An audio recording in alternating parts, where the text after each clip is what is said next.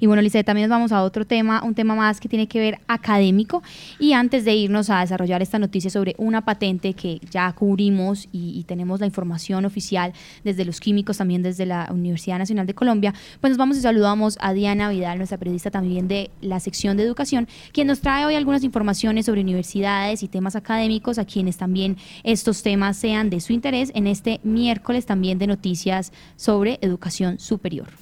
Hola a todos nuestros oyentes, hoy traemos noticias sobre tres universidades de la ciudad. En primer lugar está la Universidad Católica de Manizales, que fue nodo regional del cambio climático expertos, representantes de la academia, instituciones y autoridades ambientales llegaron a la sede universitaria para conocer los cambios normativos y las acciones conjuntas que se tomarán para adaptarse al cambio climático. Los participantes provenían, por supuesto, de aquí del departamento de Caldas, de Quindío, Risaraldas y de la subregión norte del Valle del Cauca. Como segundo tenemos una invitación especial de la Universidad de Manizales, invita a su comunidad académica y a los ciudadanos en general a que este martes 5 de marzo de 7 y media a 7 y media de la mañana a 8 de la noche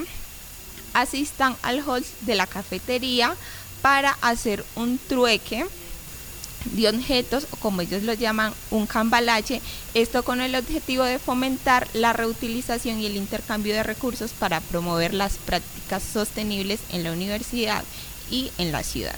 Y como último tenemos una socialización de la Universidad de Caldas, en donde presentó a 14 diputados un informe detallado sobre la estrategia de Universidad de Caldas en tu pueblo, esta es una iniciativa que busca articular la educación media con la educación superior en los municipios del departamento.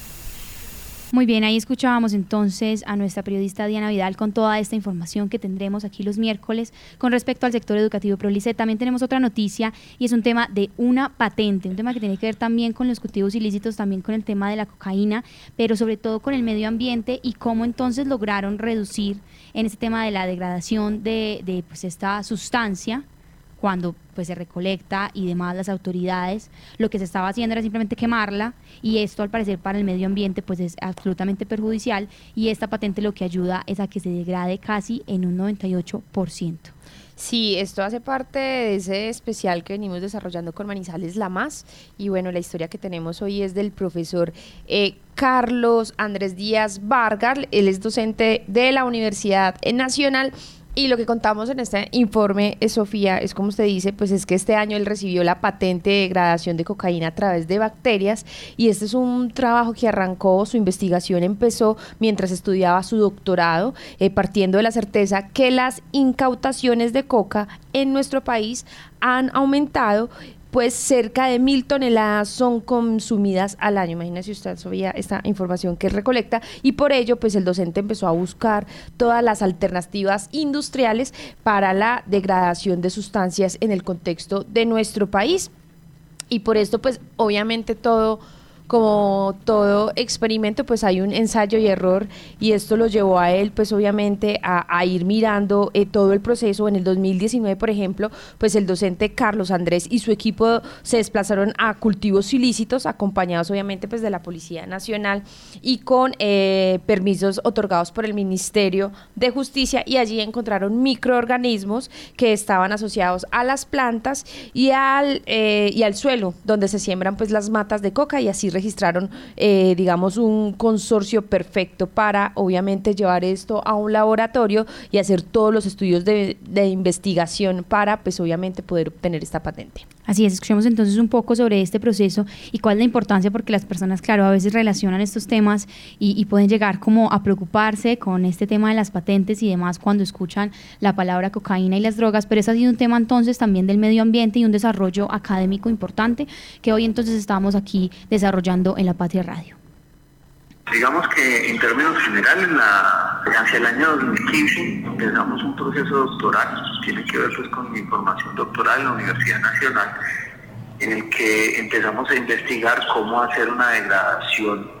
de la cocaína y de las anfetaminas de manera ambientalmente amigable. En ese proceso, eh, básicamente, pues nos enfocamos en empezar a evaluar eh, diferentes especies, y es que la degradación eh, normal que se hace es por incineración. Digamos que las autoridades en todos los países, en todos los países del mundo, hacen esa incineración de la droga, uno porque pues transforma por completo ese tipo de sustancias, pero